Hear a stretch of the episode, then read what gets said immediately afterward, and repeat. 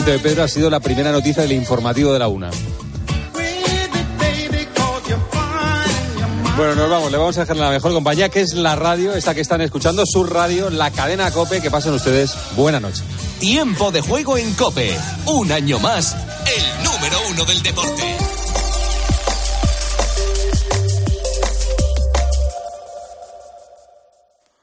Son la una, a las doce en Canarias. Última hora en Cope. Estar informado. Noveno día de protestas en Ferraz marcado por los incidentes. Al menos 14 personas han sido detenidas en los altercados delante de la sede del Partido Socialista en Madrid, en una noche complicada en la que también han tenido que ser atendidos tres asistentes al acto, Eduardo Abadía. La jornada transcurría de manera tranquila hasta que un grupo de encapuchados ha comenzado a lanzar objetos tales como petardos y botellas al lugar donde aguardaba la policía y algunos medios de comunicación. La policía en ese momento ha cargado contra los manifestantes utilizando botes de humo y disparando pelotas de goma, provocando así un caos generalizado. Esta ha sido la jornada número 9 de protestas en la sede del Partido Socialista en la calle de Ferraz y ha sido la antesala de la manifestación convocada por el Partido Popular y que se va a vivir hoy a mediodía, a la que Vox ha decidido unirse y cuyos dirigentes han llamado a marchar pacíficamente después hacia las sedes del PSOE. Unos actos que tienen lugar este domingo a las 12 del mediodía de manera simultánea en todas las capitales de provincia. El Partido Popular ha publicado un manifiesto en el que pide la reacción firme y serena de las calles y además de que pide a toda la población asistir al acto. En la cadena COPE hemos preguntado por los motivos por los que la gente va a asistir a los actos. Manuela tiene 27 años y es de Granada. No me gustan mucho las manifestaciones porque siempre hay gente radical y que intenta desvirtuar el motivo de la manifestación, pero el motivo es más que suficiente para salir a la calle y, decir pues que no estamos de acuerdo porque España está yendo en una deriva que me parece muy peligrosa, la verdad y seguimos también pendientes de la guerra entre Israel y Hamas. Este sábado, hace unas horas, en rueda de prensa, el primer ministro israelí Benjamin Netanyahu ha reiterado que no habrá alto al fuego en Gaza y que Israel está determinada a mantener el control sobre la franja desde una perspectiva de seguridad. Además, ha insistido que la paz pasa por erradicar a Hamas. No hay sustituto para la victoria. No habrá alto al fuego. Solo podemos ganar. Eliminaremos a Hamas y traeremos de vuelta a los rehenes. Nuestros soldados han matado a muchos terroristas a las afueras del hospital Shifa. Y además Islandia ha activado el estado de emergencia tras una serie de terremotos que advierten de una erupción inminente en los próximos días. Muchas localidades del país han sido evacuadas. Con la fuerza de ABC. Cope, estar informado. El Real Madrid golea al Valencia con una actuación estelar de Vinicius Junior Manu Pérez. 5-1 ha ganado el conjunto de Carlo Ancelotti con un gol inicial de Carvajal seguido de los dobletes de Vinicius y Rodrigo. Este último se mostraba feliz de que haya vuelto el acierto de la pareja brasileña. Sí, sí, es verdad que ahora estamos en nuestro mejor momento. No iniciamos tan bien, pero, pero ahora la verdad que, que volvemos a ser Rodri Vini que, que la afición quiere ver y como he dicho, ahora es seguir trabajando, seguir haciendo las cosas bien y bueno, a seguir así. El Real Madrid se queda a dos puntos del líder del Girona que ha vencido al Rayo Vallecano por 1 a 2. El Barça, por su parte, juega a las 4 y cuarto frente al Alavés, Derby sevillano a las 6 y media en el Sánchez Pizjuán y cierra la jornada el Atlético de Madrid Villarreal a las 9 de la noche. En tenis, Alcaraz hará su debut en las ATP Finals frente a Zverev a las 2 y media y en MotoGP la carrera del Gran Premio de Malasia comienza a las 8 con Jorge Martín a 11 puntos de baña. Ya podrás seguir todo el deporte a partir de las 3 con nuestros compañeros de tiempo de juego. Sigues en Cope, te quedas con la noche de Cope con el Grupo Risa. Cope, estar informado.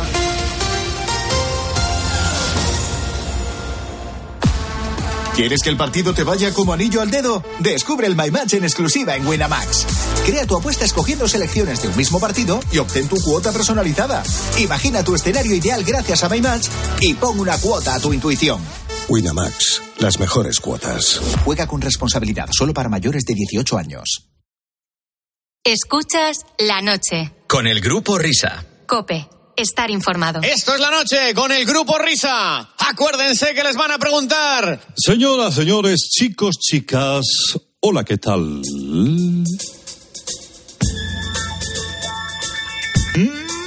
Me alegro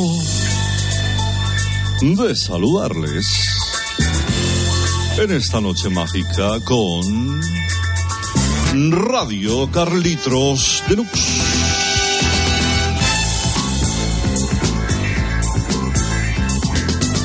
Qué alegría poder encontrarme de nuevo con todas y todos ustedes en esta madrugada de los sábados a los domingos.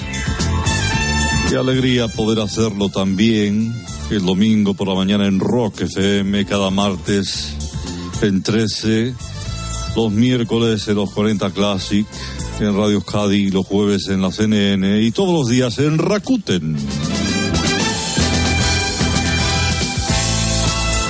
Me alegro de que estén sintonizando este programa y en este momento donde les yo les, siempre les suelo hablar de música, de canciones que vamos buscando en ese baúl de los recuerdos, canciones que tratan y pretenden sorprenderles. Y hoy con su permiso vamos a descubrir algo que posiblemente conozcan muy, muy, muy poquitos. Vamos a hablarles de un gran artista y su historia es la siguiente. En su pueblo de Arkansas era como, era como alguien eh, muy, muy introvertido. Aún así era conocido como el huevero.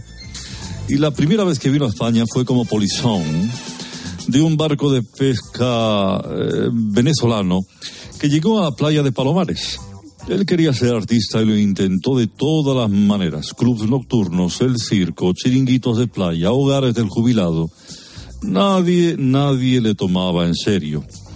Cantaba como un perro, eso sí, pero él creía hacerlo divinamente. Su primer éxito lo obtuvo gracias a que su compañía de discos untó a las radios.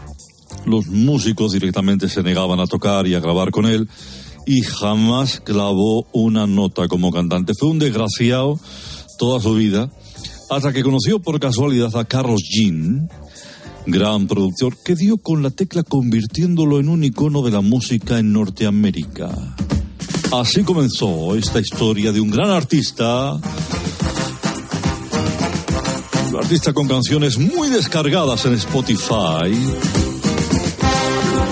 Y la más descargada es esta de Manolo Caracol.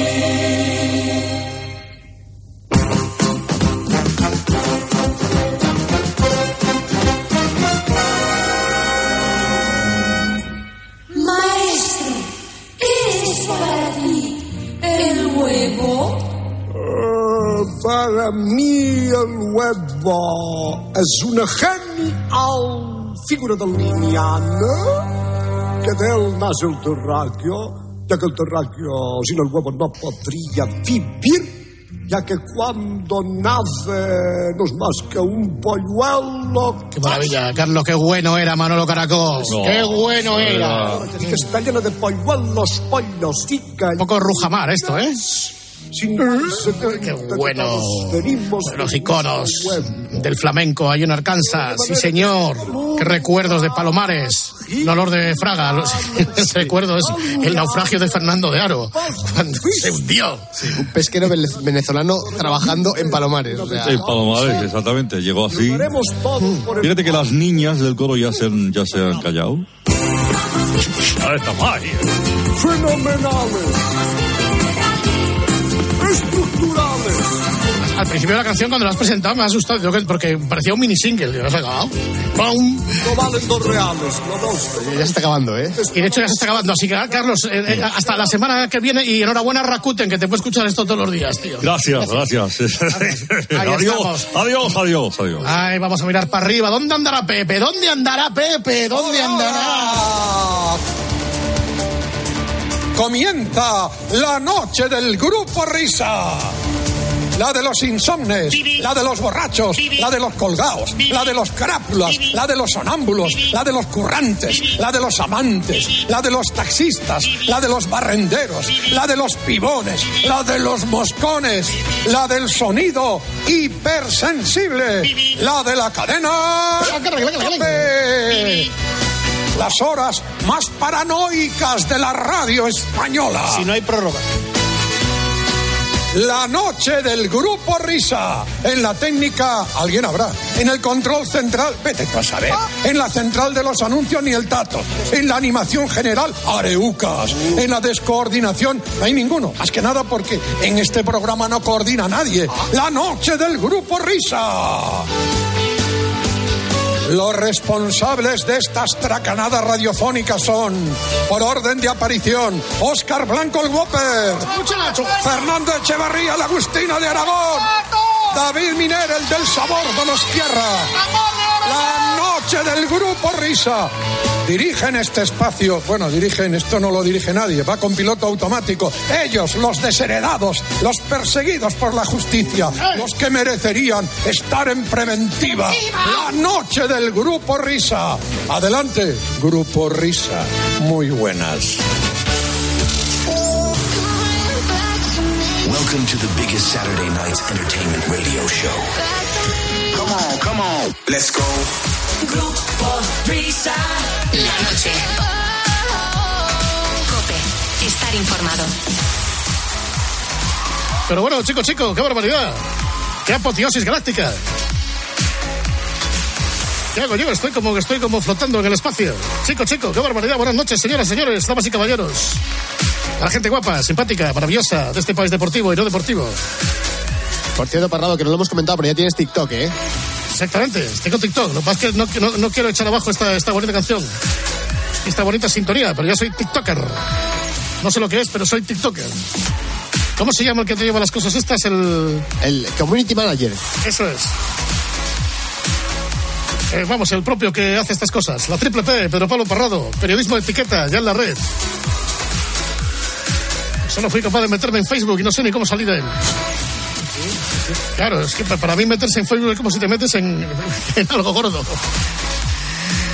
Ay, ay, estas tecnologías van a acabar. ¿Cómo, cómo se llama el grupo este que canta la canción del grupo Risa, Whopper? es un niño que he hecho yo. Ah, pensaba que era un grupo que habías contratado. Que, No, que- no, no. Ah. Es- está hecho con inteligencia artificial, ¿eh? Ah, está hecho y grabado en, en, en- ¿en doble platina. Está, Sí. perfecto. Bueno, vamos a dejar de decir tonterías, ¿eh? Porque estamos hasta las 5, las 4 en Canarias. ¡Ay! bueno, proponemos para empezar que nos vayamos al cine, ¿eh? Hoy nos vamos al cine. Venga, ocupen sus butacas, que empieza esto.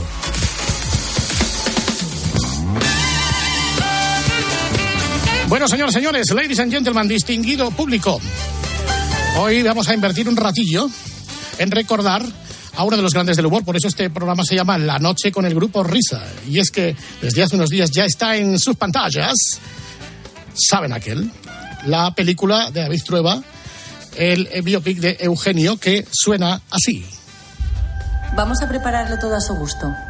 Ahí falta la mesita y el taburete en el centro, al lado del micro. Vodka naranja en un vaso de tubo y un paquete de tabaco negro, un mechero y un cenicero. Buenas noches. Y hoy, como habrán notado, estoy muy contento. ¿Y el saben aquel?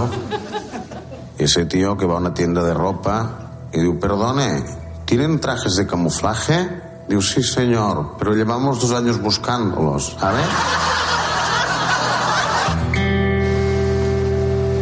La morena más guapa de Sierra Morena. Eso de formar un dúo decía en serio. Parece tímido, ¿eh? Pero después. A los dos. Una de esas mujeres que sirve para casi todo, menos para elegir marido. Habla, cuenta tus anécdotas. A la gente le hace gracia. Digo, oiga, ¿usted domina el inglés? Digo, hombre, si es bajito y se deja. Yo no soy un buen padre. Que tan siquiera he sido un buen marido. Soy humorista. Pero hace reír a la gente.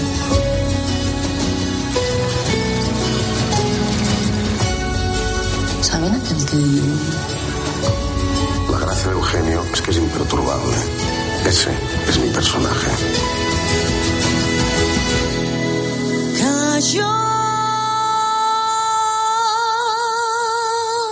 ¿Cómo te sientes al estar casada con un payaso? Idiota.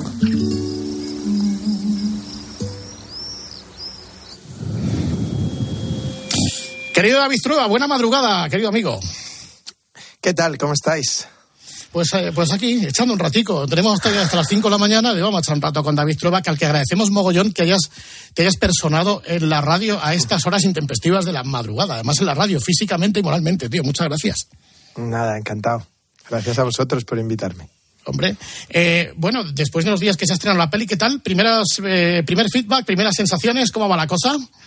Minuto y Pues marcador. muy- minuto y marcador, muy bien, muy bien. Ya sabes que en este oficio nuestro a veces sobrevivir es el, es el reto, ¿no? Es como un desembarco en Normandía donde llueven disparos por todos lados y llegar a la orilla es lo que te, te gusta. Pero ha sido muy bien recibida y la verdad que esto- estamos muy, muy contentos. O sea que va todo muy bien. ¿Tú vas a ver la peli al sí al cine? eh, ¿Tus propias películas? ¿Vas de como público o no? Voy a veces los en las primeras 10 días o así, sí, que todavía no estoy agotado de, de ella, pero sí que es verdad que cuando se estrena las primeras veces que puedes verla con público normal, que llamamos nosotros, que no es de estreno, que no es de la profesión y tal, sí que me gusta sentarme al final y, y verle las espaldas y los cuellos y las cabezas, porque hay notas como la rítmica de la película les entra o, o no les entra, o cómo se distraen o no, y la concentración que tienen. Pero me gusta verlo, sí. El otro día te escuchaba con Alberto Herrera, querido compañero del programa Herrera en COPE, eh, que, que decían que tú no eras muy amante de los biopics y, sin embargo, bueno, te has, eh, bueno, nos has mostrado un biopic, si quieres, acotado en el tiempo, pero Sí. lo dicho, pero tú no eras muy de, de estas cosas, ¿no?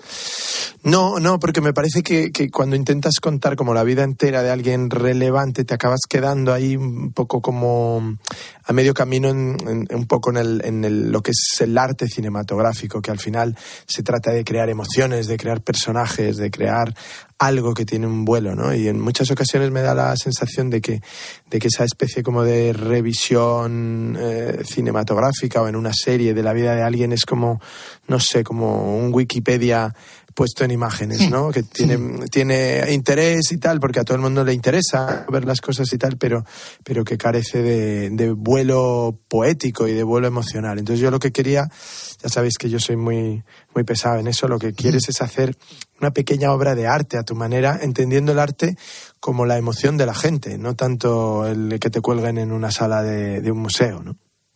En este caso, eh, ese tiempo acotado discurre en, trece- en torno a 13 años, ¿no? De la vida de Eugenio. Sí, o sea, realmente lo que, lo, lo que marca el tiempo de la película es el tiempo que pasó Eugenio junto a Conchita, que, que fue su primera mujer y que fue clave en, en el cambio absoluto que tuvo de vida. Entonces, la película lo que cuenta es desde el primer día en que se conocen hasta el último día que están juntos. Y son esos, sí, 12, 13 años. Y ahí, digamos, para mí se, se, se escribe, digamos, esta, esta historia, ¿no? Porque él era, lo habéis oído, me lo habréis oído contar en otros sitios, él era, un- un- trabajaba en un taller de joyería en Barcelona, sin ninguna vocación, digamos, de dedicarse a, no ya al mundo del espectáculo, sino mucho menos a lo del humor, ¿no? Entonces conoció por azar a, a una chica andaluza de Huelva, de Aracena, que se llamaba Conchita y que tocaba la guitarra, y Eugenio estaba a punto de casarse, de llevar una vida, pues seguramente más convencional que la que tuvo, ¿no? Y lo dejó todo, se enamoró de esta mujer y entonces decidió aprender a tocar la guitarra para, para cantar a su lado y formaron un pequeño dúo musical que estuvo muchos años funcionando. Els Dos, ¿no? Se llamaban, se llamaban Els Dos o, o Los Dos, cuando, porque alguna vez actuaban en, en castellano también.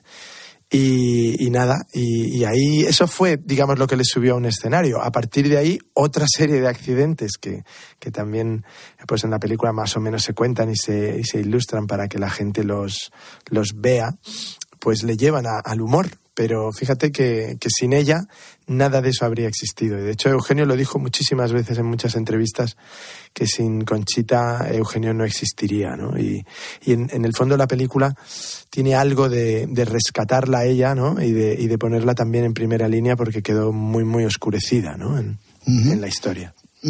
Luego, luego hablaremos de Eugenio y de, y de Conchita, pero David, ¿tú qué recuerdos tienes de, de Eugenio antes de la película, incluso cuando eras chaval? Tú tenías cintas de Eugenio, lo escuchabais en casa, eh, cintas de, car- de gasolinera, en el coche, en la tele, ¿dónde? Es, no te- yo no, no he tenido nunca cintas de Eugenio ni discos de Eugenio. De, de niño en mi casa no, no se oían así cosas así, eran más, mis hermanos mayores eran más de música y tal.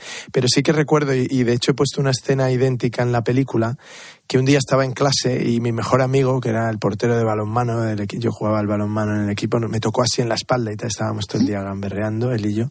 Me dice, tío, tengo una cinta de chistes que te partes de risa. Y entonces me enseña la cara de Eugenio en una carátula de una cassette. Y por la tarde nos metimos a, a escucharla en casa. Y sí, sí, ya fuimos muy, muy fans. Y luego tuve más tarde unos amigos que tenían un grupo de rock y entonces tenían una furgoneta. E iban, pues eso, tocando por los- las ciudades y tal y no sé qué. Y ahí siempre había una cinta de Eugenio. Y, y los viajes, alguna vez que les acompañé en un viaje, se, se, se pasaba el viaje oyéndole y tal, y repitiendo los mismos chistes y muriéndonos de risa, porque tiene una capacidad de un chiste que has oído mil veces volverte a hacer reír, que, que me parece eh, al alcance de muy pocos. ¿no? Sobre todo la capacidad para controlar los silencios y los cambios de ritmo, ¿no? Tan característicos de él, ¿no? Sí, sí, sí. Es, es un poco al chiste lo que Messi en el borde del área, ¿no? O sea, que hace esas aceleraciones y desaceleraciones, ¿no? Esa especie de, de paso adelante, paso atrás que, que hace que, que el chiste te parezca nuevo cuando lo cuenta él. Porque ya sabéis que Eugenio no, no inventaba chistes, o sea, no era. De hecho, no hay. Digamos, no se conoce que el chiste sea algo particularmente inventado por personas. Es decir, no, no se puede reivindicar la, la creación de un chiste. Es una cosa bastante rara, pero que, que funciona así desde hace mil años.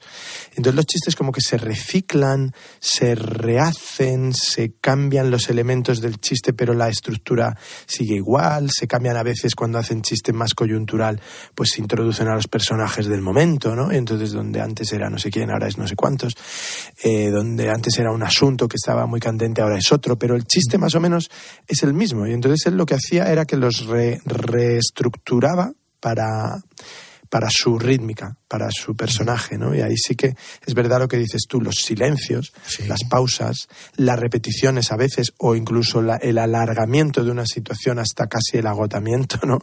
Era una de sus maestrías. Sí, sí, increíble cómo podía hacer reír a la gente simplemente diciendo, ya el principio, señoras y señores, voy a contarles Sí. unos cuantos chistes, unos cuantos sacudidos, como digo en mi lengua madre, y, y se quedó la gente para ahí. Y con la alegría que me caracteriza, que ahí se me rompía eh, Sí, la sí, gente. una cosa que, que no conseguí meter en la película, porque la película al tratar de sus primeros años, digamos, hay cosas ya de cuando es consagrado que no, que no aparecen, pero él hacía una cosa que me gustaba mucho, que es que a veces salía al escenario y se ponía a fumar y no hablaba, ¿no?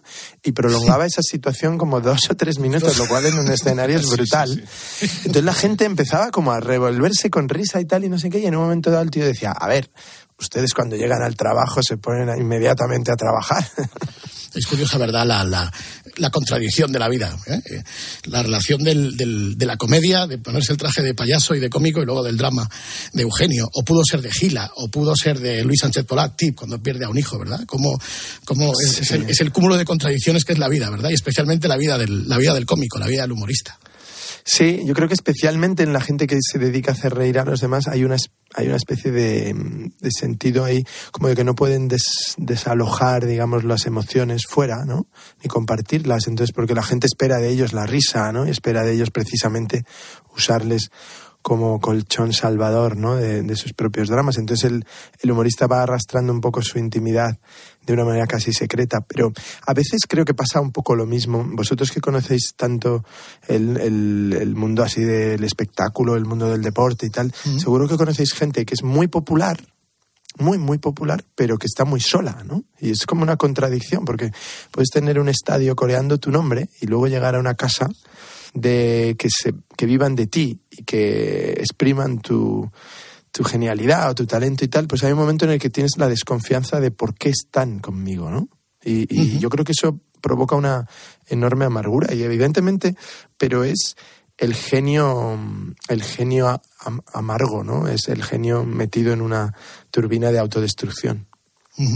Eh, la época en la que muchos crecimos era la de Eugenio, era la de Gila. A todos los reclutaba Luis del Olmo porque Ge- Eugenio era un tipo muy tímido, eh, tendente a la, a la depresión. Y tú contabas el otro día que lo vas a contar, la anécdota tuya cuando escuchabas, eh, gracias a la radio de tu madre, la entrevista de Luis del Olmo con, con Eugenio. Sí, sí, sí. Bueno, mi, mi madre oía muchísimo a Luis del Olmo, entonces todos los días, como yo además vi- perviví, digamos, mucho en casa con ella antes de ir al cole, porque aguantó, como era el pequeño, me aguantó mucho ahí en casa.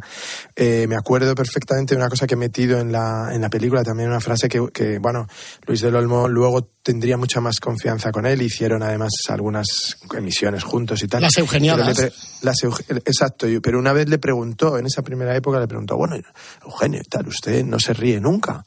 Entonces Eugenio dijo, solo cuando cobro. ¿no? O sea, decía, tenía, claro, esa especie de coraza, ¿no? Ante, ante las entrevistas y ante... Era difícil, ¿no? Era una persona que- de la que se conocía muy poco, ¿no? ¿Tú llegaste a conocerle, Eugenio, o no? No, no, no. No le llegué nunca a conocer en persona y él murió en el 2001 y bueno, le, le- claro, le seguía como todos, por, por, sobre todo por la televisión, ¿no? En las apariciones o, o fragmentos que se reproducían de él, pero siempre me, me creó una gran curiosidad, pero no, nunca le vi ni en directo ni, ni le conocí. Yo le conocí, eh, una anécdota rápida, pero desde la perspectiva de un niño de nueve años.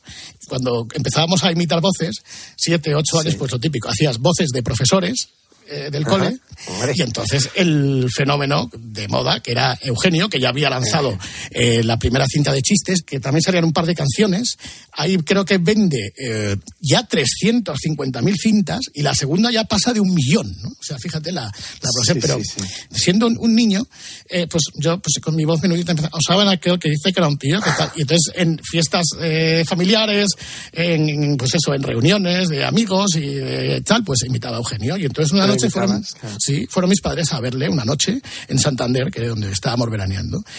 Y mi madre, no sé cómo se las ingenió, y al día siguiente concertó una cita con Eugenio y conmigo. Con mis Hostia, nueve años, en el. Hotel Saldemar en Santander. Te estoy hablando Ah, del año ¿sí? 81 aproximadamente. Ostras. Sí. Bueno. Y entonces, pues, nos caímos en gracia, no sé por qué, y nueve meses después, Eugenio vino a actuar a Zaragoza, que es donde yo vivía, y, eh, y le llamamos y vino a mi casa porque reunía un grupo de chavales de clase para hacerle una entrevista para el periódico del colegio, para un trabajo del cole. Y vino, ¿eh? Vino a las seis de la tarde y vino y, y- y respondió a las preguntas, que luego dice que las preguntas de los niños son las peores. Pero Sí, vino, vino, sí. vino, vino. Y la verdad es que yo por eso nunca podré hablar mal de Eugenio porque conmigo fue muy amable. No, mira, eso que, que- que estás contando es, es muy bonito porque me lo ha contado much- más gente de, de- a nivel de generosidad, incluso en hospitales con gente y tal, porque sabes que él tenía además unos elementos así de cierto esoterismo y tal, que le creía en las energías, en no sé qué, entonces a- a- acudía de vez en cuando a visitar a, a gente que le decían, oye, no sé quién está enfermo y tal, y no sé qué, y se presentaba en el hospital.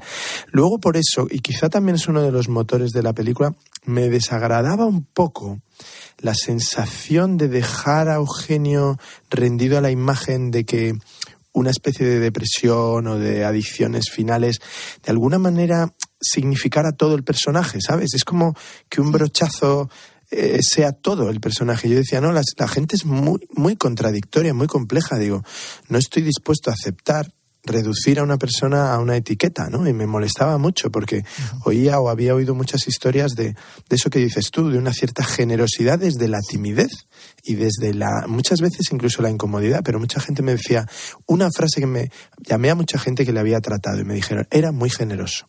Eso me lo Sí. dijo mucha gente. Y esto que cuentas atención, tú es un acto de generosidad con su tiempo, ¿no? Hombre, un tío que actúa por la noche no tiene otra cosa que hacer que ir a las seis de la tarde a casa de unos críos a ver cómo hacen el canelo. Pues me parece Aparte teniendo él en ese momento dos, dos hijos de esa edad, porque el, el hijo mayor, que es Gerard, que, que nos ha estado ayudando y asesorando en la película, tiene exactamente mi edad.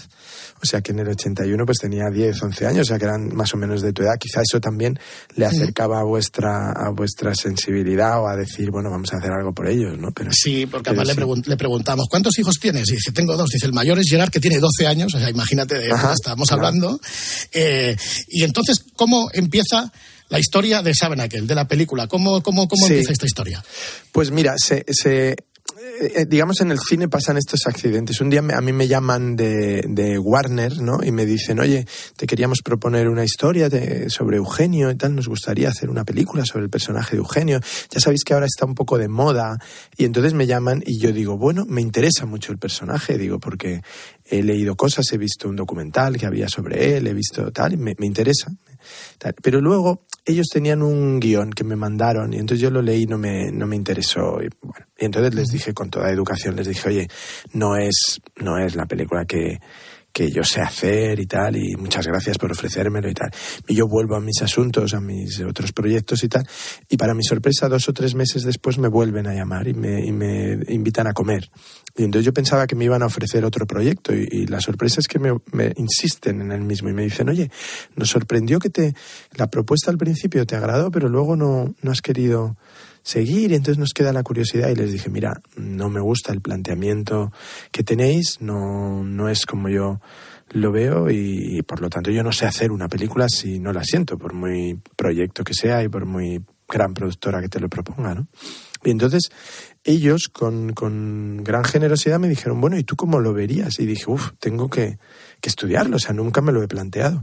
Y entonces me, me dieron dos meses para que les hiciera una propuesta mía. Y entonces ahí eh, entró el libro de Gerard, que había escrito un libro como con pequeñas anécdotas familiares y personales, y entonces con eso eh, trencé la película que a mí me gustaría hacer y que no tenía absolutamente nada que ver con lo que me habían pasado ellos. ¿no? Y entonces les gustó, me dieron el placet, me, me contrataron como guionista y ahí estuve un año escribiendo el guion de la película, ¿no? Y eso fue lo que, lo que luego siguió y me, me dejaron rodarlo prácticamente sin, sin ningún comentario al, al guion que yo les propuse, o sea que ha sido muy sorprendentemente agradable porque muchas veces cuando te llegan las cosas así, al final es como una lucha entre eh, cómo lo ve uno, cómo lo ve otro, pero en este caso realmente fue muy, muy fluido, eso sí se retrasó mucho el proyecto con respecto a sus planes, pues porque tuve que escribir el guion y eso pues te lleva a eso, pues en torno a un año, ¿no? Y luego buscar el reparto y tal y no sé qué. Y entonces finalmente me, me encontré rodando la película y sintiendo que estaba haciendo una película, os lo, os lo confieso, muy personal. O sea, fíjate que, que partes de una historia que, que no tiene nada que ver contigo, que es la historia de un humorista, la historia de Eugenio, que todo el mundo conoce rasgos de Eugenio y tal, y de pronto me encontraba haciendo una película que sentía como que estaba hablando de algo propio, de algo cercano a mí, ¿no? Y, y eso me gusta. Y fíjate que además yo, yo le he escuchado hablar maravillas de la película al propio Gerard eh, hace unos días, eh, en el sentido de que, de, que, de que has captado muy bien la esencia de lo que era el personaje de su padre, de que se siente reflejado en muchos momentos de la película, porque como dice Gerard, claro, él dice que él de niño se crió entre botellas de whisky y cartones de tabaco. Claro, sí, sí, sí. Y gente en su casa a las 5 de la mañana cuando cerraban el bar y tal. Es que la vida, digamos, de, de esos niños. También yo en la película quise dejar un poco una, una impronta también de cómo era el mundo visto a través de esos, de esos niños, ¿no? Y los niños, la vida familiar, por supuesto, obviamente la mujer de la que hemos hablado antes, tenía muchísima importancia. Entonces ahí sí que le preguntaba, porque claro, Gerard había contado alguna cosa, pero yo le preguntaba a la hora de hacer las, las escenas y tal, porque al final cuando haces una película así, lo que haces es partir de una como de una verdad, de algo como que, que pasó, pero lo tienes que transformar en una, en una secuencia cinematográfica, es decir, que tenga un cierto vuelo poético, metafórico y tal, ¿no? Entonces tienes que hacer ese, esa labor. Y entonces yo le preguntaba así pequeños detalles, digo, pues, ¿cómo llamaba tu padre a tu madre, ¿no? Cuando estaban solos, digamos, o cuando estabais en la cocina y tal. Entonces me decían, nena, hey, nena, tal, no sé qué. Y digo, ¿y a vosotros y tal? Que dice, eso, sí, sí, bandarra. Bandarra, que lo utilizaba en muchos chistes. Bandarra, exacto. ¿Qué haces, bandarra, tal, no sé qué? Entonces me, me gustaban esas pequeñas cosas y tal. Y, y luego, claro, inventas cosas, cambias cosas, transformas, pero tienes que hacer una película, ¿no? Que funcione como película. Es, es como, un, un- no sé, tú no puedes llevar un remolque si la, si el- la cabina no funciona, el motor no funciona. Entonces, yo creo que Gerard eso lo entendía y, y lo que le hacía mucha ilusión, digamos, es que se contara la película desde esa, desde esa perspectiva, ¿no? Un poco de, de sus años de infancia, que él, el otro día hicimos una entrevista juntos y le oí decir una cosa que también te llama la atención. Dijo, ¿no? los, la película de David cuenta los 11 años más felices de mi vida, ¿no? Fíjate. Que son los, los años en que su madre y su padre pues vivían juntos y él era un niño, ¿no? ¿Y cómo es, hablando de, de la madre, cómo es el papel, eh, el papel de Conchita, que el papel que interpreta Carolina Ayuste, porque eh, como Eugenio le conocemos más, vamos a la que conocemos menos. ¿Cómo, cómo, es, cómo es el personaje de, de Conchita y en qué medida influye en la vida personal toda, pero en la, en la trayectoria profesional de Eugenio? Pues, eh, eh, o sea, para empezar es una es un personaje bastante curioso, porque es una chica de Aracena, Huelva, que llega, estudia aparejadora, tal no sé qué, pero llega a Barcelona y se coloca trabajando en la Cruz Roja, ayudando a gente mayor, tal no sé qué, pero bueno, lo que quiere es ser cantante, entonces va con su guitarra a todas partes y canta y tal, no sé qué. Y ahí es cuando, y, y lo curioso es que aprende catalán perfecto y habla un catalán perfecto y canta eh, algunas canciones en catalán y cuando Eugenio pues eh, se enamora de ella y hacen su dúo hacen mucho repertorio catalán. Mayoritariamente entonces eh, cuando están actuando hacen repertorio catalán. Luego añaden también repertorio sudamericano etcétera pero muchas canciones que son poesía catalana clásica y tal que entonces estaba de moda una cosa que se llamaba la nova cançó que es un poco de donde salían Serrat y Lluís Sí, y tal. Y entonces ellos hacían ahí Viñas Verdes Bora al Mar, que era un poema de Sagarra, pues lo musicaron y lo cantaban, ¿no? Y, y esa pareja, bueno, pues era, claro, de Conchita apenas, al contrario que para David Verdaguer, para el actor, que, que había un peso sobre la imagen externa de, de Eugenio que todos conocemos y que por lo tanto iba a ser juzgado con esa vara de medir, ¿no? Eh, en el caso de Conchita no había una imagen, digamos, pública de ella.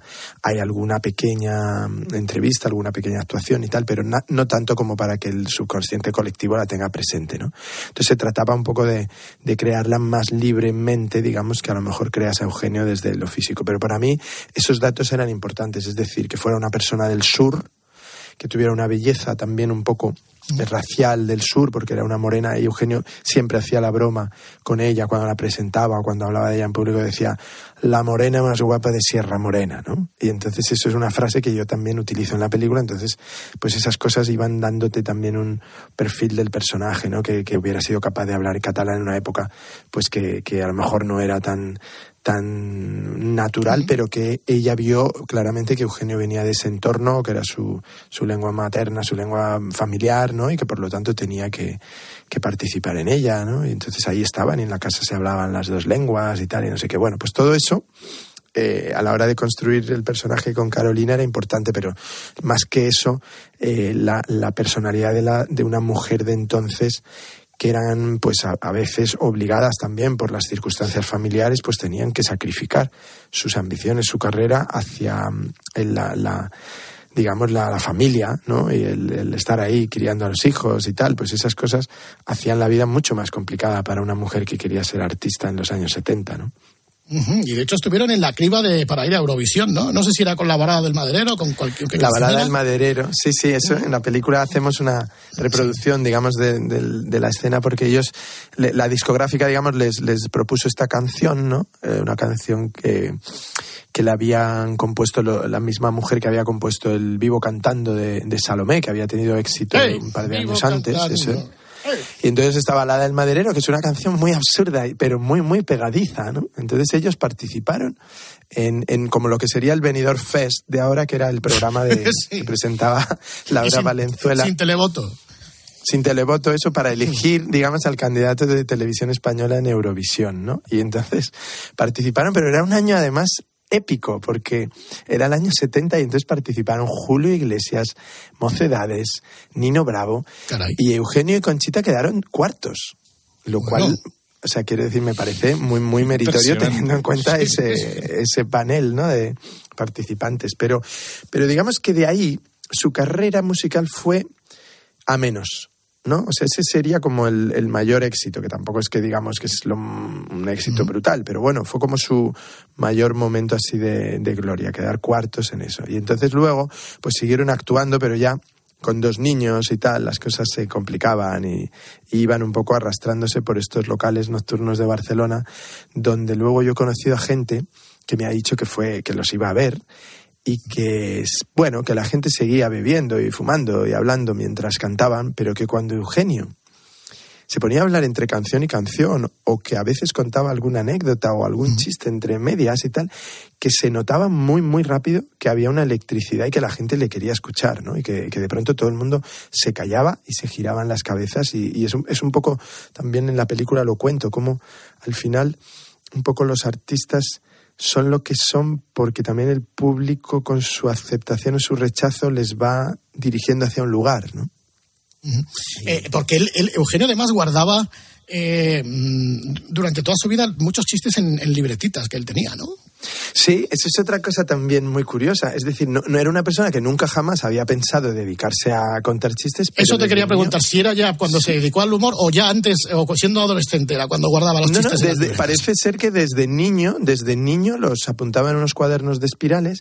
Luego él en alguna entrevista sí le oí decir que los apuntaba en la mili, por ejemplo, cuando hizo la mili, que los apuntaba en las guardias para no aburrirse, pero que tenía la costumbre, eh, si oía un chiste que le gustaba o leía en algunas revistas o en tal, que lo apuntaba. Entonces eh, el hijo me, me cedió y me, dejó los cuadernos para, para la película. Y entonces en algún momento que se ven unos cuadernos que están ahí escritos con chistes y tal, es Eugenio, es la letra de Eugenio los cuadernos de Eugenio. Y tenía muchísimos chistes escritos ahí desde, desde muy jovencito. Y fíjate, curiosamente después se convirtieron en su, en su modo de vivir. O sea que a veces pasan esos accidentes también de que una afición se transforma en tu oficio, ¿no? Y hemos hablado de, de- de Conchita, el papel que interpreta Carolina Yuste, pero hay que hablar del propio Eugenio, el papel que interpreta David Verdaguer, que nos hemos quedado absolutamente sorprendidos. Tenemos que ir a ver la peli todavía, ¿eh? Pero de cómo clava la voz de Eugenio. Yo sé que no es la pretensión, no ni ser imitadores como nosotros o como Latre, pero la voz está trabajadísimo. Y por eso es, ¿Es él todo el rato en la película o sale Eugenio de verdad? Porque No, no, es él, Cosa es él todo el rato. Pero además yo creo que es que eso que dices tú es, fundamental porque vosotros, o sea, los que imitáis, y, y en España además hay tres o cuatro de esos buenísimos, eh, lo que hacéis es generar, digamos, una sensación como de que está ahí, ¿no? Durante un instante está el, el personaje, ¿no? El personaje que conoces de, de la tele y tal. Pero claro, al final en una película lo que necesitas es que la gente se crea la persona que es que es, es muy distinto, porque además esa no la conoce nadie, o sea, nadie sabe. Yo le decía siempre al actor, digo, mira, una cosa es Eugenio contando un chiste en, en una tele, en un escenario, y otra cosa muy diferente es Eugenio pidiendo el café en su casa, ¿no? O, o discutiendo con su mujer. Entonces, te- eso lo tenemos que crear, y lo tenemos que crear como hacemos en una película de ficción, un poco a partir de los rasgos del personaje, ¿no? Y obviamente no te puedes separar totalmente del personaje público, pero no, lo que no puedes hacer es una parodia de que Eugenio cuando está en, sus, en su casa sigue hablando así, ¿no? Sí, ¿no? Y- O sea, ahora que el que falta café y ahora voy a Exacto. eso No, es. no, claro. y, y haciendo chistes todo el rato. De hecho, me contaban que, que una cosa que le pasaba mucho a Eugenio era que iba a veces a comer a un restaurante o estaba tomando una copa en un bar y se acercaban pues lo de siempre, la gente y tal. Hombre, Eugenio, cuéntate un chiste, tío, cuéntate un chiste y tal. Joder, qué horror. y Eugenio siempre decía, ¿y tú a qué te dedicas? Y el otro decía, pues soy sastre, pues hazme un traje. O sea, eh, Lo vamos a hacer, o sea, es decir, que hay esa cosa un poco de decir, a ver, tío, que no me dedico a esto las 24 horas, que yo también soy una persona. Entonces, eso con David, yo creo que fue muy, muy importante para que él también dijera, yo, yo puedo llegar hasta aquí, pero yo no, no voy a hacer una imitación. O sea, es decir, voy a intentar que la gente se olvide de- del Eugenio real y me vea a mí como el real. Y eso es increíble porque yo creo que, que empieza la película y al minuto la gente ya cree todo lo que hace, ¿no? Y, y David obviamente hace una creación, ¿no? De, es un, un actor increíble, tiene además la suerte de tener una voz cavernosa también, impresionante y, y tal, y entonces, claro, le, le- se han visto todos los chistes de, de Eugenio. Se ha hecho, del- se hizo el YouTube Premium, este que no ha comprado, no ha pagado nadie en la historia, pues se hizo él para tenerlos ahí todos y tal. Pero él los tenía ahí, entonces yo le decía, me acuerdo que muchos días rodábamos y teníamos figuración, ¿no? Gente haciendo como de, de la gente que viene al bar, ¿no? Y entonces yo le decía a David, oye, en vez de hacer el, el chiste que va justo en la película, que a lo mejor va un chiste de este momento, digo, hazte seis por delante y seis por detrás, así calentamos a la figuración como público y también tú te calientas y alcanzas, digamos, esa un poco como la ignición, como que has dado la primera vuelta de, de- o dos vueltas al circuito antes de poner a tope el coche, ¿no? Y, y entonces lo hacía y era genial, porque claro, era como estar en una actuación, ¿no? Y tanto los técnicos como, como los figurantes que venían y tal, era, era un gozo, ¿no? Porque decía, joder, me están pagando por venir a un, casi a un espectáculo, ¿no? Y lo hacía súper bien el tío, súper bien. Oye, David, ¿la elección del actor la teníais clara desde el primer momento o hubo un casting? No, en el eh, hubo, hubo, hubo- no, no, ni siquiera hubo un casting, ¿eh? O sea, lo que hubo es como un espacio de vacío donde nos preguntábamos, bueno, ya veremos quién hace esto, ¿no? Ya veremos quién lo hace, ya veremos quién lo hace. Y cuando acabé el guion, ahí fue el momento en el que nos sentamos en una mesa, los productores y yo, y dijimos, bueno, ha llegado el momento de... Y entonces los productores me dijeron, vamos a hacer un casting, va a pasar, eh, ¿no? Todos los actores de España que, que estén en la edad para hacer este papel. Y entonces yo les dije, bueno, digo, seamos prudentes, digo, no, no vamos a hacer un espectáculo de esto, ni, ni... Aparte, un casting donde rechazas a un actor siempre es doloroso y siempre tiene un...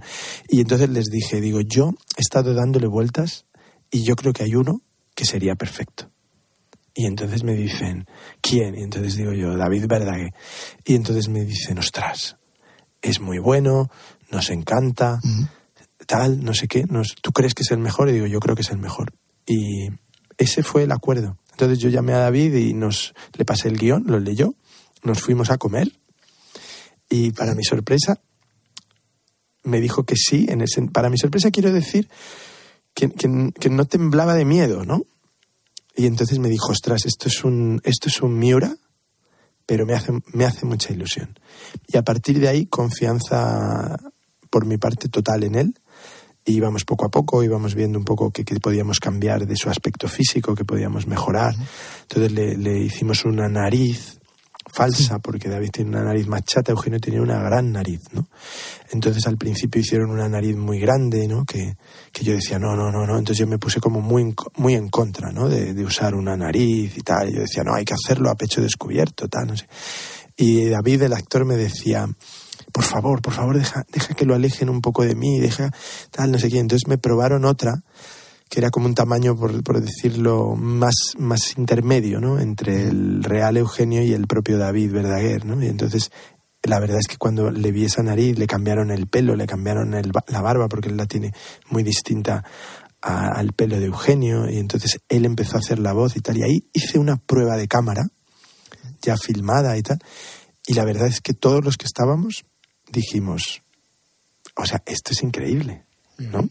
O sea, esto, esto va a funcionar. Ahora el problema es hacer la película, ¿no? Y es, es que el personaje funcione. Pero, pero David va a funcionar. Y yo creo que él también sintió la confianza total mía en él y nunca jamás se puso otro nombre encima de la mesa. Fíjate que además David afronta un reto difícil en el sentido de que se somete al juicio implacable de un público que en su mayoría sí que conoce a Eugenio de verdad. Ah, no, no, es lo que te decía antes, la gente va con una vara de medir. O sea, es decir, no, no es una cosa del desconocimiento que dices, ah, ¿cómo sería eh, Quevedo, no? O sea, es decir, nadie ha visto a Quevedo, bueno, pues, pues sabes que tiene barba y unas gafas redondas que se acabaron llamando Quevedos, pero vamos, es lo único que sabes, ¿no? Ahora, eso sí, Eugenio le ha visto todo el mundo en la televisión, entonces no es que, que tengas que hacer algo idéntico, pero tienes que hacer algo que compre la gente, que se lo crea que le funcione, porque si no empiezan a despegarse de la película, ¿no? Entonces necesitábamos eso, y ese, ese era un reto, obviamente. Pero ya te digo, ese reto no debía tampoco eh, hacerte perder de vista que luego, porque a veces tienes a alguien muy, muy parecido, pero que no tiene músculo para llevar la película como actor, o que incluso la película no está escrita, digamos, de manera que la película te apasione. Entonces tú dices, sí, sí, bueno, pues se parece mucho a no sé quién, pero me es igual, ¿no? Ya está, ¿no? Te decía, ¿tienes curiosidad por conocer las sensaciones que le produce la película a un ser humano, pues porque es joven o por lo que sea, nuestros Sí. amigos TikTokers, que no tengan ni puñetera idea de quién es Eugenio?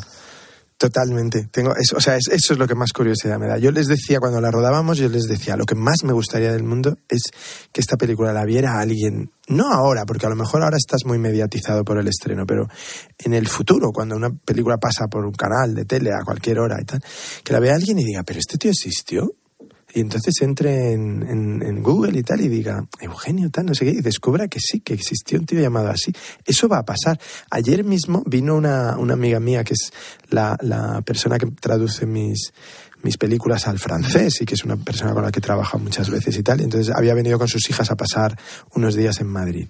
Y las hijas hablan un poco de español y tal y no sé qué, de 11, 12 años, y se fueron al cine a ver la película, ¿no? Y al salir y tal me llamaron, oye, nos ha encantado y tal, y no sé qué. Les decía a las niñas, pero ¿habéis entendido algo? Y, y me dicen, sí, perfectamente. Y digo, pero ¿vosotras sabíais quién era el humorista? No, no, no. Nunca lo habíamos oído, pero ahora lo vamos a buscar y tal. Y me dice, pero es que no hace falta, ¿no? Para disfrutar de la película. O sea, veíamos que era un cómico. Bueno, pues sí, pues como tú ves una película de un cómico alemán o de un cómico francés o de un cómico americano que a lo mejor no, no sabes ni siquiera si ha existido realmente o si existe realmente.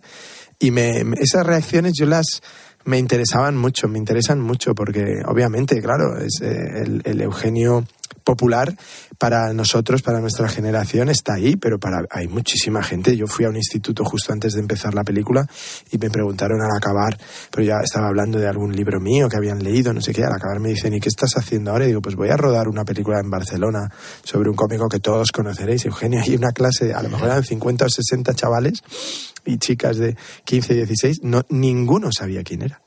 Ninguno. Y entonces yo dije, joder, hay que, hay que hacer la película y que funcione más allá de que conoces al personaje. Bueno, vamos a ir terminando. David, mañana resultado Atlético de Madrid-Villarreal. Hombre, yo creo que ese partido lo ganamos, ¿no? El, el Villarreal, por suerte, no, no está en su mejor momento, ¿no? Porque ha sido un equipo que juega súper bien al fútbol, pero está pasando un momento malo. Esperemos que no, que no, que no se recuperen mañana, precisamente, que nos dejen una semanita más antes de recuperarse, porque el Atleti este año yo lo veo, lo veo campeón de liga, ¿eh? Bueno, bueno, no, lo- espera que tenemos aquí a nuestro Enrique Cerezo, que conocerás de sobra. Enrique, presidente, conforme con el veredicto de... de- Buenas de David. noches, buenas, Buenas noches, noches, ¿eh? David, ¿cómo estamos, hombre? ¿Qué De tal, Atlético, Enrique? ah, ah, ¿qué pasa? ¿Cómo está? Oye, peliculón, ¿eh? Aquí hay un Goya, ¿eh? Por lo menos el del Hombre. actor, el del director yo creo que también, ¿eh? Ya sabes que a mí también me gusta mucho esto del cine, ¿eh? Joder, tanto. Que en el futuro, cuando las generaciones estas a las que aludes vean la película, las verán en Flixolé, ¿eh? Oye, tío, pero es que lo haces perfecto. Qué va, hombre, es Pues haz una, película de, haz una película de Cerezo. Oye, es que eso- a Cerezo le eso- conozco mucho, tío, y lo Claro, haces güey. clavado. o sea. Buenas, noches. Oye, una, un- una cosa, yo tengo la última para preguntarte, ¿eh? ¿Qué es? Eh, Esto de los biopics y esto que no sé lo que es. Oye, ¿qué jugador del Atleti eh, merece una película? Yo pagaría dinero porque me dejaran hacer una película de Luis Aragonés. O sea, y esto a Enrique le puede interesar, lo de que pague yo. Eh, sí, Lo de que porque pagues, ¿eh? pero sobre todo te voy a decir una cosa, ¿eh? De Luis seleccionador. O sea, yo creo que ahí hay, hay una historia increíble. Porque Luis tenía una personalidad. Yo eh, he leído muchas cosas de él, he conocido gente que le trató como jugadores, otros entrenadores y tal. E- Es un tío imbatible. A mí me encantaría hacer algo con Luis. Bueno, pues ahí vamos a ver quién recoge el guante. ¿eh? Y por último, siendo tan amigo como eres de Guardiola, ¿renovamos Sí. al Cholo o no? Tú sabes, preguntarle un día a, a Cerezo precisamente esto. Cuando Guardiola se estaba sacando, no sé si, si os, os lo ha contado alguna vez, cuando Guardiola se estaba sacando el título de entrenador aquí en Las Rozas, eh, pues como yo era como de los pocos amigos que tiene en Madrid y tal, pues venía mucho a mi casa y tal y no sé qué. Me dijo, tío, estoy deseando coger un equipo, tengo que entrenar, tengo que entrenar. Esta cosa de exfutbolista loco por entrenar, ¿no? Y entonces un día me encontré a Cerezo y había una crisis en el Atleti fuerte y tal, de, estaban a No me punto de digas. echar al, al No me digas que había digo, una crisis. Hombre, David, una más. Entonces le digo, oye Enrique, tío, digo, ya sé que, que- que a ti estas cosas no, no te van y tal, pero ¿por qué no ficháis a Guardiola de entrenador que se acaba de sacar el título y va a ser un entrenador increíble y tal? Porque es un tipo que ya cuando jugaba veías que tenía cabeza de entrenador y tal. Y entonces Enrique siempre me confesó que pensé, este David y tal, con sus amigos, intentando colocarme a sus amigos y tal, y no sé qué, no sé cuántos. Tres o cuatro años después me dice, joder, macho, te tenía que haber hecho caso y tal. Anda, anda. Ahí estamos, confidencias en la madrugada. Bueno, un abrazo, Enrique. David Trueba, muchísimas gracias por este rato, tío.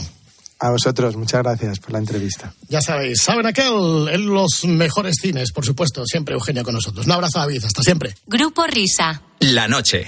Cope. Estar informado. 274 objetos aéreos se introdujeron en el espacio aéreo estadounidense y no pudieron ser identificados. Recordemos que un ovni no es un extraterrestre, es un objeto volador no identificado. ¿Por qué se ha convertido en una pesadilla?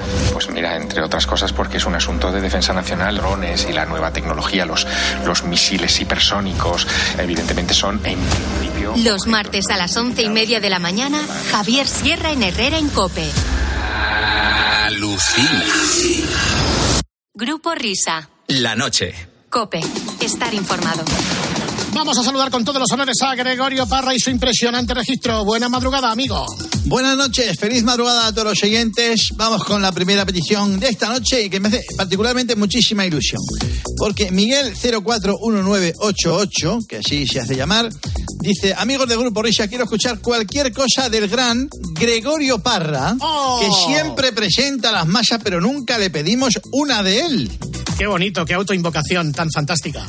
Bueno, pues pode- podemos coger tu llamada a Ruth Beitia, por ejemplo, a la que se llevó la medalla de chocolate, ¿eh? la mejor saltadora española, ¿te acuerdas? En los Juegos Olímpicos, creo que era de Londres, ¿eh? cántabra, que fue candidata por el PP a la alcaldía hace. No, no, era número uno del, del PP por Cantabria, a la comunidad autónoma. ¿eh? Pero bueno, algo tuvo que hacer grande Ruth Beitia para que la llamaras, así que vamos a escucharlo. Sí, Ruth. Hola. Hola, Ruth. Gregorio Parra, ¿cómo estamos? Hola, muy bien. ¿Cómo estás? Campeonísima. Vaya momentos. Acabo de ver las imágenes sobre impresionadas las pantallas. Estabas, además de guapísima, pero ha sido un momento muy triste, ¿no? bueno, la verdad es que estoy feliz. Y, y bueno, pues tocaba pasar página y... Impresionante declaraciones. Teníamos que pasar página, unas declaraciones absolutamente inesperadas. Continúa, Ruth. Bueno, pues este era el punto de inflexión, ha sido en el momento perfecto y estoy feliz con mi nueva vida. Así que, oye, ha sido muy generoso el deporte conmigo. Estamos- hay que no, dejarlo, hay que dejarlo ir. Eso- bueno, me tenéis que dejar ir a mí. Eso, eso va a ser imposible, Ruth, porque ya sabes que eh, los grandes atletas siempre van a pasar a la historia de nuestros corazones y, y no quiero seguir porque me, me- me- voy a emocionar. O sea, desde de, de- de los Juegos Olímpicos de Río de, la- de 2016, de- del año pasado, cuando hiciste 1.97 por esa calle número 2, es que eso ya va a ser inolvidable para toda la hemeroteca española. Pues muchísimas gracias, Gregorio. Eh, si no quieres que me emocione yo, mm, te voy a colgar porque No, hoy no, no. flor de piel. No, esc- esc- escúchame, Ruth, también te llamaba para invitarte a un especial que vamos, que vamos a hacer en Televisión Española. En, Es un especial Navidad, eh, después del programa de, de José Mota, el día, el día eh, 24. eh, vamos a hacer un, un programa sobre atletismo, un, un especial eh, de lo que ha sido el año, y nos gustaría contar contigo, porque mira, todavía estoy por darle el nombre. ¿Qué, qué- qué te parece registro a registro? Pues mm, mira, es que ya te digo que, que ahora mismo mira ni pienso. No, le pienso. Que No, mira, esto coméntaselo a Julia. Ella es la que me lleva todo eso. Perfecto, porque además, mira, si vienes, eh, vendrían Fermín Cacho, Antonio Gorgos, Ramón Cid, Sandra Mayers. Seguramente contemos también con la presencia de, de Marta Domínguez y con la inestimable ayuda y análisis de Eufemiano Fuentes. Y si contamos con la presencia de Javier Sotomayor, sería un impresionante registro del programa. Y si tienes la oportunidad eh, de comentarlo en los medios, eh, para darle notoriedad, si es que quieres venir, yo eh, te estaría eternamente agradecido por este especial que vamos a hacer en Navidad en TV3. Me pongo en contacto Bueno, pues con en Julia. ya te digo, si ponte en contacto con Julia y ella ya es la que te dice todo, ¿vale? Oye, no, no, no te pongas así, que, que me, que me vas a hacer llorar a mí también. Bueno, Gregorio, un besazo. Venga, hablamos. Hasta luego. Adiós. No sé yo. La medalla de chocolate si fue en la Olimpiada del 12 o en la del 16, los Juegos Olímpicos, que Angelito se enfada. La Olimpiada es lo que va en medio de los Juegos Olímpicos. Estábamos celebrando la retirada, la retirada de Ruth Beitia. Bueno, vamos a por las apasionantes noticias de las dos.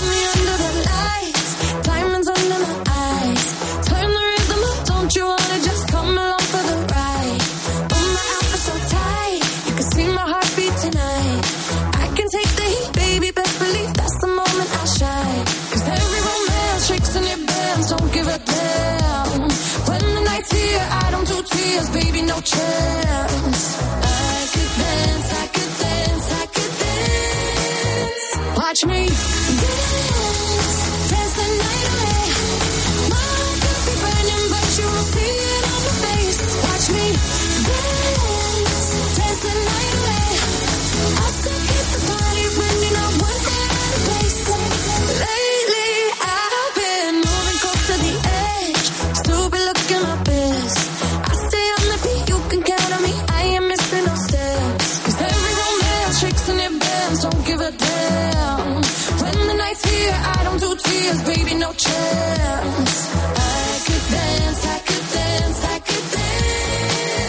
Watch me dance.